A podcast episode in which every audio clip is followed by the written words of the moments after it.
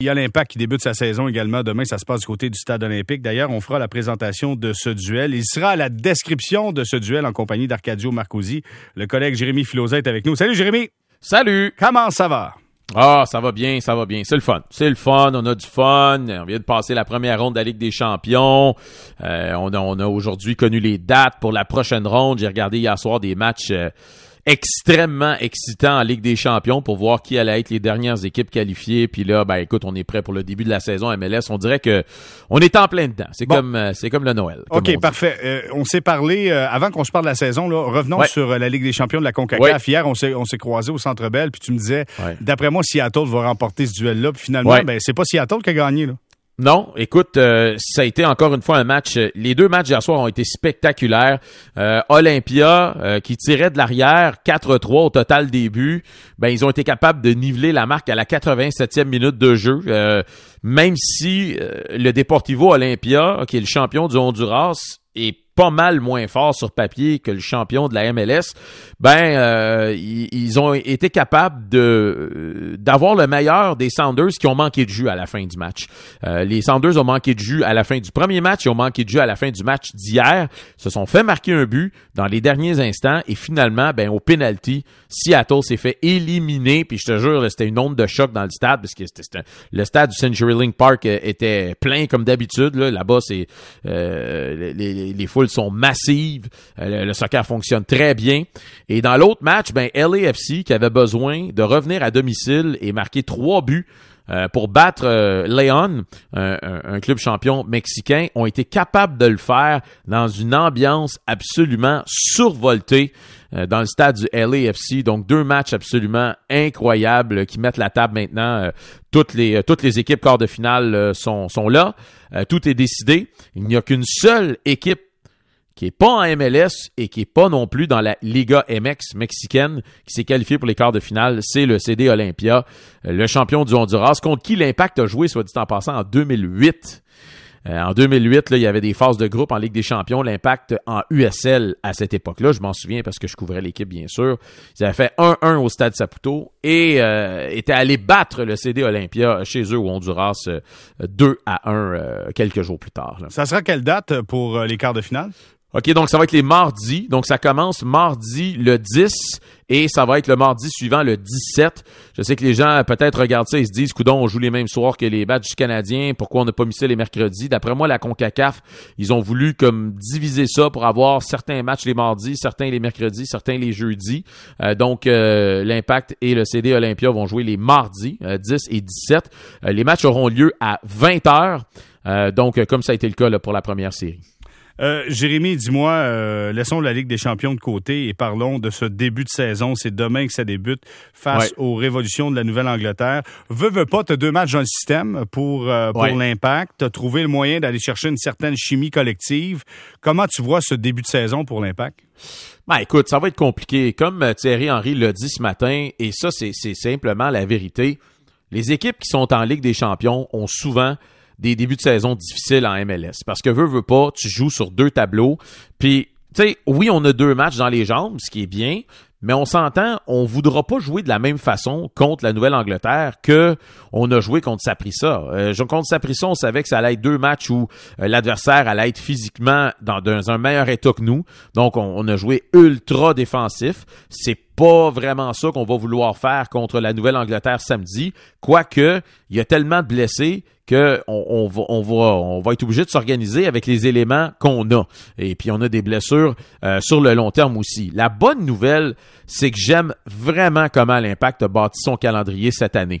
Ils savaient qu'ils s'en allaient en Ligue des Champions, donc ils ont décidé de se donner un mois de mars plus lousse, plus léger. Il y a seulement deux matchs MLS pour l'Impact dans le mois de mars, donc ça leur donne toute la place pour se concentrer euh, sur la Ligue des Champions, ce qui est excellent. C'est sûr qu'on va payer le prix plus tard dans l'année parce que l'Impact va jouer dans des semaines internationales où la majorité des joueurs vont quitter pour leur équipe nationale. Mhm. Mais bon, regarde, on a fait des choix. Moi, je suis à l'aise avec ça.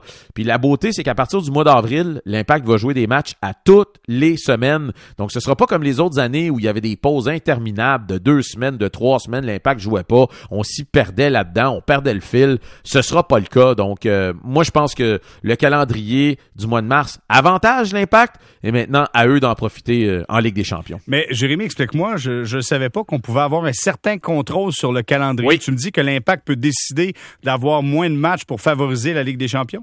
Absolument. Euh, L'impact a son mot à dire. Ils n'ont pas le contrôle complet, mais assurément qu'on a dit à la MLS, nous, on est en Ligue des Champions, on veut s'assurer d'avoir de l'énergie, du gaz, on veut pas être surtaxé. Donc, on s'est donné seulement deux matchs au mois de mars. Euh, en fait, il y a une semaine de congé. Euh, la semaine prochaine. Et il y a aussi plus tard dans le mois, il y a une semaine internationale dans laquelle l'Impact ne jouera pas. Mais les semaines internationales qui arrivent plus tard dans l'année, ben, l'Impact a décidé de jouer euh, ces semaines-là. Comme d'autres équipes dans la MLS dans les années passées ont décidé de le faire aussi. Sauf que là, il faut vraiment que tu t'organises pour ne pas perdre trop de joueurs euh, aux équipes nationales. Sinon, ben, tu es en manque d'effectifs. Puis si tu as beaucoup de blessés, euh, ça se peut que tu sois obligé de faire appel à, des jeunes joueurs, peut-être même de mettre un, joueur de l'académie sous contrat euh, pour, pour compléter l'alignement. Ben, parlons-en des blessés parce qu'on a appris aujourd'hui, Yuka Raitala, c'est une fracture, une jambe, 8 à 12 semaines d'inactivité. Puis le gars a trouvé le moyen quand même de rester sur le terrain pendant une petite portion de temps, malgré une jambe cassée. C'est pas pire quand même. C'est incroyable. Là. Il a joué avec une jambe cassée pendant 30 minutes parce qu'il est seulement sorti à la demi, puis la blessure a eu lieu dans les 15 premières minutes du match. Euh, on savait qu'il y avait quelque chose qui clochait. Quand j'ai vu Joel Waterman faire des sprints sur les lignes de touche, j'ai dit oh oh, il y a quelque chose qui se passe. C'est plus grave qu'on pense. Euh, et là, ben écoute, tu as deux joueurs qui jouent dans ta ta défensive centrale qui tombent au combat pour du long terme. Rudy Camacho, 4 à 6 semaines. Puis tu le sais comme moi, on dit 4 à 6, mais là, le temps que le gars se remette en forme, puis tout ça, ça peut aller jusqu'à deux mois. Ouais, puis ces, semaines, ces semaines du Canadien, ça peut être trois. Ben ouais, c'est ça. Ben, c'est souvent comme ça aussi. Euh, le pauvre Yuka Atala, qui vient tout juste d'être nommé capitaine, qui a démontré euh, vraiment du cran en restant sur le terrain, en donnant l'exemple à ses coéquipiers que, garde, on est capable d'être de, d'être tough aussi.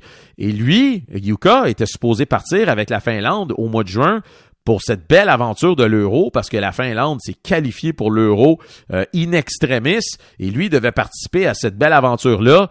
Et là, ben écoute, 8 à 12 semaines, je ne sais même pas s'il va être capable d'aller jouer l'euro. C'est épouvantablement triste pour lui. Euh, et là, ben tu te retrouves avec un seul défenseur latéral gauche. C'est Jorge Corrales. Et je veux dire, l'impact ne peut pas euh, traverser une saison avec un seul défenseur latéral gauche. C'est impossible. Il va faire quoi? Il va jouer tous les matchs, ce gars-là? Il va jouer 90 minutes de tous les matchs?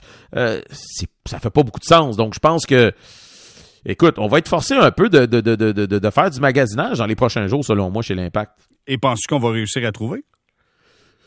Écoute, moi, ce qui me fait peur, c'est, le laps de temps que ça va prendre. Parce que, regardez là l'exemple de Emmanuel Maciel, le joueur qu'on a obtenu dans la transaction pour Nacho Piatti, le jeune joueur qui vient de San Lorenzo. Ça fait deux semaines et demie que la, transaction a eu lieu. Il est toujours pas rendu. sais, les visas, puis tout ça, c'est compliqué. Euh, je pense qu'avec l'élimination de Seattle, l'impact doit regarder la Ligue des champions en se disant, écoute, il y a une porte qui s'ouvre, le chemin devant nous, vient de s'ouvrir, puis je dis pas que l'impact va facilement éliminer euh, le Deportivo Olympia, pas du tout, mais l'opportunité, elle est véritable, elle est réelle, elle est là. Moi, si je suis l'impact de Montréal, je veux sauter sur cette occasion pour essayer de faire un beau bout de chemin en Ligue des Champions. Mais la réalité, c'est que la série contre Olympia, elle commence dans moins que deux semaines. Et, faire l'acquisition d'un joueur euh, dans ce court laps de temps, c'est très difficile. La bonne nouvelle, c'est que la fenêtre des transferts en Chine a fermé aujourd'hui. Et la seule ligue d'envergure de soccer dans le monde où la fenêtre est encore ouverte, c'est en MLS. Donc, s'il y a un club en quelque part sur la planète foot qui a des idées de laisser partir un joueur, ben, la seule ligue dans laquelle, laquelle ils peuvent l'envoyer présentement, c'est la MLS. Donc, il faudrait que l'Impact essaie d'en profiter. Euh, je veux qu'on prenne quelques instants pour parler euh, de l'Impact avec euh, ce duel face aux révolutions de la Nouvelle-Angleterre. Là, la question à 100 c'est Clément Diop ou Evan Bush pour débuter? Bonne question. Bonne question. Aujourd'hui, Evan Bush n'a pas voulu répondre à cette question-là. Pardon, pas Evan Bush, mais Thierry Henry. Euh, je pense que ça ferait du sens de donner un départ euh, à Evan Bush, euh, qui a été quand même ton numéro un pendant plusieurs années. c'est pas facile de jouer sur la surface synthétique du stade olympique. Clément Diop, on nous l'a dit, a dû prendre un bain de glace après la rencontre parce que tu sautes sur pratiquement du béton.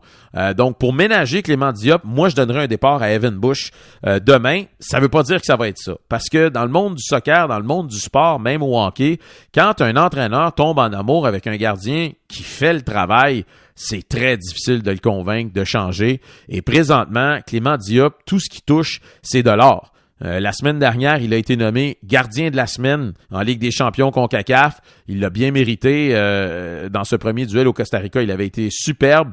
Euh, cette semaine, un peu moins occupé, mais lorsqu'il a eu à faire des arrêts, notamment dans les derniers instants du match, il en a sorti un gros. donc, je serais pas surpris que ce soit Clément Diop qui soit là. personnellement, moi, j'irais avec Evan Bush mais euh, ça reste la décision de l'entraîneur, puis euh, il veut vraiment pas dévoiler ses cartes. Jérémy Filosa, comment tu vois l'impact pour cette saison? Est-ce que, est-ce que penser aux séries de fin de saison serait plausible, malgré, là, on a des trous en défensive, et est-ce que l'attaque sera, sera capable de faire la différence selon toi? Ben, écoute, moi, je pense que ça va être difficile de faire les séries, honnêtement. Euh, je regarde cette équipe-là, il y a beaucoup de jeunes joueurs, mais j'ai, tu sais, ce qui est positif chez l'Impact de Montréal, c'est la jeunesse. Donc, quand, si je me transpose dans, dans trois ans, je pense que les jeunes joueurs qu'on est allé chercher cet hiver, ça va devenir des, de très bons joueurs de soccer. Mais la réalité, c'est que si tu regardes dans cette ligue-là, les équipes investissent sur l'attaque. La majorité des équipes ont euh, un, un, un marqueur prouvé qui tu sais constamment va être capable de le mettre le ballon dans le filet, comme faisait Nacho Piatti. Gustavo Beau, c'est celui euh, qui joue présentement avec le Revolution euh, de la Nouvelle-Angleterre qu'on va voir demain après-midi au Stade olympique. Puis les autres équipes, tu sais, ce matin, le Thierry Henry il a dit, ça fait trois ans qu'on n'a pas fait les séries ici. On s'est peu amélioré cet hiver et on fait avec ce qu'on a. On fait avec le budget qu'on a. Il l'a répété trois ou quatre fois en l'espace d'une minute et demie. On fait avec le budget qu'on a. Fait tu sais, ça, ça veut dire que it is what it is, là. C'est l'impact de Montréal, c'est ceux qui sont pas favorisés pour, euh, pour faire les, les, séries éliminatoires cette année. Et ils sont pas équipés, malheureusement, pour jouer sur deux tableaux, euh, ce qu'ils vont être obligés de faire là, en début de saison et aussi euh, en milieu d'été avec le championnat canadien. Mais Jérémy, crois-tu à un moment donné que l'impact va mettre le budget, justement, pour pas être pris dans une situation comme ça?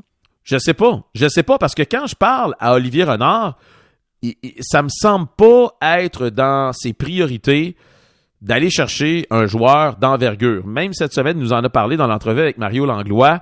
Je pense que lui aimerait mieux aller chercher des jeunes joueurs euh, qu'on va peut-être payer un frais de transfert important, puis que ces gars-là vont devenir de bons joueurs éventuellement.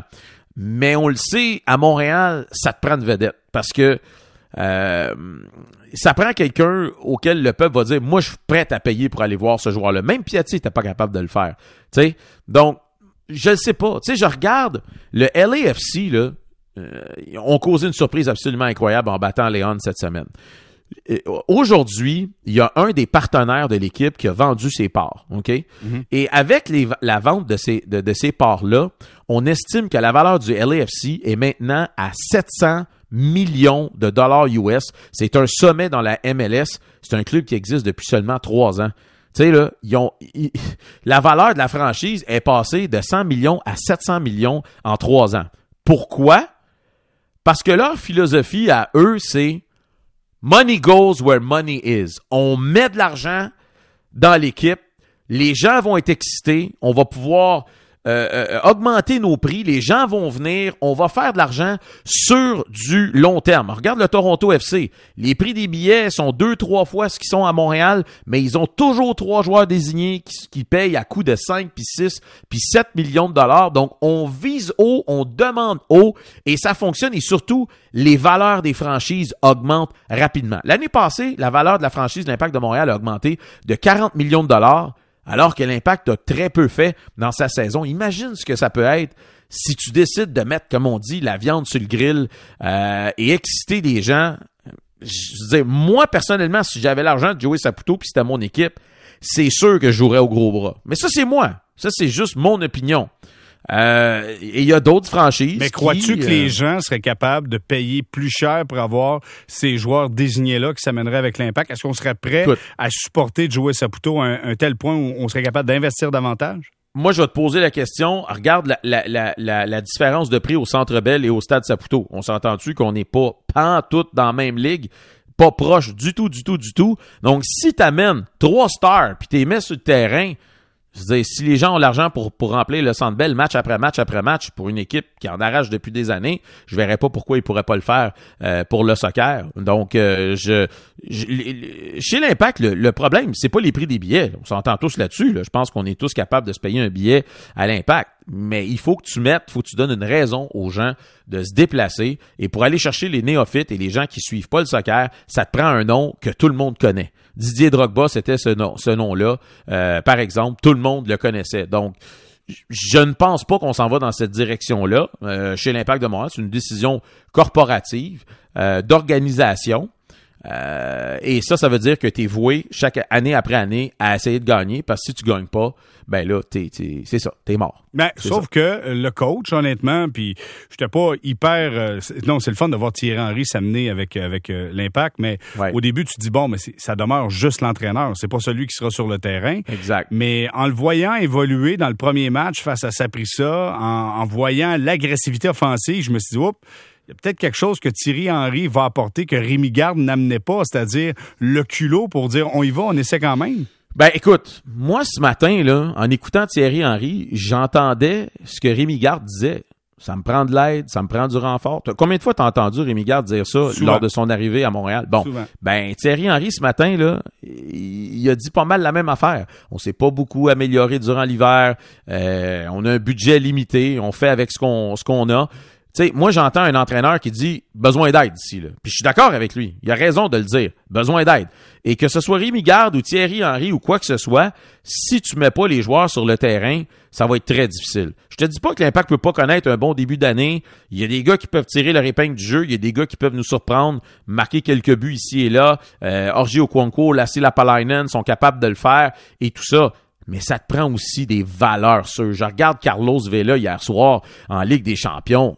Écoute, Jérémy, t'es partout sur le terrain. Et même si le LAFC était physiquement à peu près au même endroit que l'Impact, parce que les autres aussi n'en étaient qu'à leur deuxième match de la saison, quand tu des valeurs sûres de même sur le terrain qui sont capables de te sortir des petits bijoux, puis, puis d'éliminer un, puis deux, puis trois adversaires, puis mettre le ballon dans le fond du filet, ça rend la chose tellement plus facile. Je regarde comment le LAFC a joué hier et comment l'Impact ont joué eux dans leur deuxième match. Puis le LAFC avait un, adversaire beaucoup plus coriace devant lui et ils ont quand même été capables de, de jouer un style up-tempo parce que les joueurs étoiles sur le terrain font la différence. Jérémy, en terminant, est-ce que Boyan pourra être celui qu'on espère qu'il devienne avec l'Impact? Tu sais, pour moi, Boyan, là, c'est le Robin, c'est pas le Batman. Tu sais, c'est, c'est le gars qui peut t'aider, mais qui a besoin d'un autre gars à côté de lui à qui refiler le ballon. Euh, je regarde Boyan, puis avec tout le respect que j'ai pour Boyan, euh, je comprends un peu pourquoi il s'est envenu en MLS. Parce que tantôt, on le voit au milieu de terrain, bagarré, capable de faire des belles choses, mais tantôt aussi, on le voit hésiter une fraction de seconde dans des situations où tu te dis comment ça se fait? Et, je vois d'autres moments où il reçoit un ballon, il est seul, il y a personne autour de lui, et dans ses propres jambes, il perd le ballon, puis tu te dis comment ça se fait? C'est un joueur de, haut talent de même. Donc, Boyan est un bon joueur, c'est une bonne acquisition. On l'a vu par contre beaucoup plus briller à la fin de la dernière saison quand Nacho est revenu au jeu. Ah, clairement, clairement. Jérémy, donc demain, vous avez un avant-match, ça se passera à compter de quelle heure? Oui, 14h30 demain, 15h euh, le coup d'envoi. On aura une émission d'après-match jusqu'à 18h, euh, pardon, et ensuite de ça, ben on, euh, on, relance nos amis Martin et Danny qui eux vont poursuivre avec le hockey jusqu'en fin de soirée. On a un beau programme double sur nos ondes demain. Jérémy Filosa, toujours un plaisir. Merci d'avoir été avec nous. Ça me fait plaisir. Bonne soirée. Merci. Au revoir, Jérémy Filosa qui nous parlait du début de saison du côté de l'Impact de Montréal qui affronte demain le Révolution de la Nouvelle-Angleterre. C'est à compter de 15h, émission d'avant-match 14h30.